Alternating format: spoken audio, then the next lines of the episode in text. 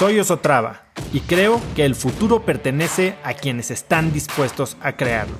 Si estás aquí, estoy seguro de que tú eres uno de esos cracks. Una persona que toma acciones de impacto todos los días, que aprende y prueba cosas nuevas, que ataca sus miedos y sobre todo que vive la vida en sus propios términos.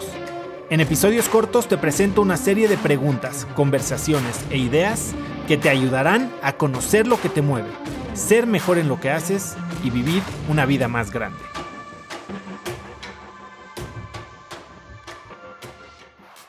Poner metas sumamente agresivas eh, puede ser contraproducente. Yo creo que cuando te imponen metas demasiado agresivas es contraproducente porque no las estás comprando tú, ¿no? Eh, cuando se hace el ejercicio de OKRs, Objectives and Key Results, eh, en Google, te hablan de fijar objetivos junto con tu equipo, ¿no? Y de que haya buy-in de todas las partes. Muchas veces los líderes llegan y, ah, bueno, ahora vamos a vender 100. ¿Y por qué 100? Y nada más les avisan y hay gente a la que 100 le puede parecer extremadamente complicado, ¿no? Y sobre todo si estás amarrando esquemas de compensación o reconocimiento o incluso eh, crecimiento en la empresa, puede ser hasta decepcionante o desmotivante. Creo que una buena manera de hacerlo es como lo hacen en Google, ¿no? Te dicen, fija objetivos con buy-in de tu equipo, pero que sean exigentes. ¿Qué significa exigentes? Que si le echas todas las ganas y llegas como a lo que tú crees que es tu 100%, estés pegándole al 70% de la meta, ¿no? Que ese básicamente sea un punto que digas, híjole, pues me quedé lejos, porque la idea es que tu meta final, el ideal, sea suficientemente agresivo para que, como dice el dicho, si le apuntas a las estrellas y no le pegas, mínimo caes en la luna, ¿no? Aquí cerquita. Y y esto va de la mano con pensar que lo peor que te puede pasar es morir de éxito. Morimos de éxito todo el tiempo. Yo cuando contrato gente para mis empresas, les hago una pregunta, les digo, yo soy el genio de la lámpara maravillosa. Puedo concederte todo lo que tú quieras, ni siquiera son solo tres deseos. Dime cómo se ve tu siguiente trabajo ideal. No me digas, cómo se ve el trabajo aquí en mi empresa. No, no, tu siguiente trabajo ideal. Sobas la lámpara y vas a poder conseguir este trabajo ideal.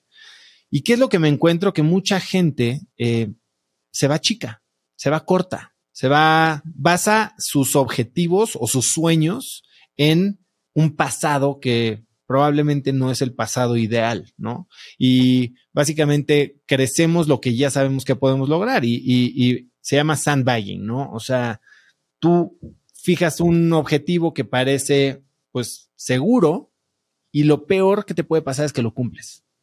Porque vas a haber cumplido tu objetivo, te vas a haber comprobado, comprobado que eso es lo que puedes lograr, pero peor aún, te vas a quedar sin probarte qué hubiera pasado si seguías intentando morir de éxito, cuando te das cuenta que todo lo estás haciendo bien, todo te sale bien, todo te está saliendo a la perfección, no te estás equivocando, estás cumpliendo todas tus metas, ese es un gran foco rojo de que no te estás exigiendo demasiado o lo suficiente.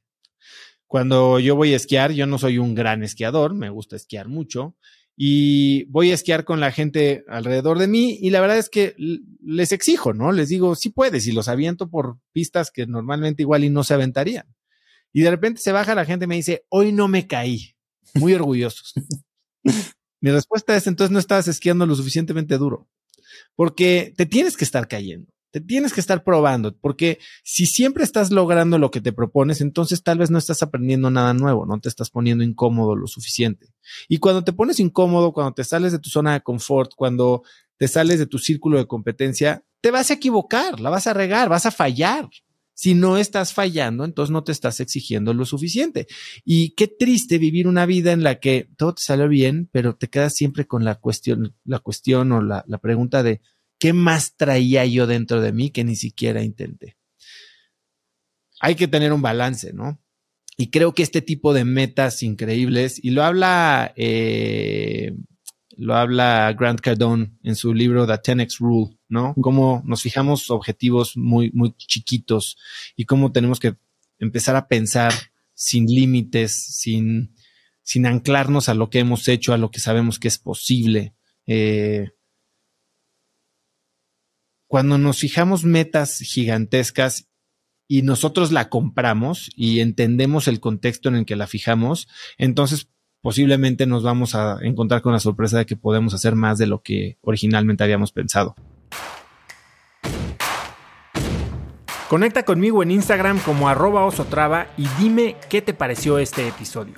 Mi meta es inspirar a una nueva generación de hispanos a vivir vidas más grandes. Y si me quieres ayudar a lograrla, lo mejor que puedes hacer es seguirme en Spotify y dejar una reseña en Apple Podcasts para así subir en ese ranking. En tu reseña cuéntame de qué temas, categorías o personas te gustaría aprender y me aseguraré de leerlas para darte el contenido que quieres. Y no olvides unirte a mi comunidad de cracks en cracksnetwork.com. Es gratis y conectarás con más gente en el mismo camino de crecimiento que tú. Eso es todo por hoy. Yo soy Oso Traba y espero que tengas un día de cracks.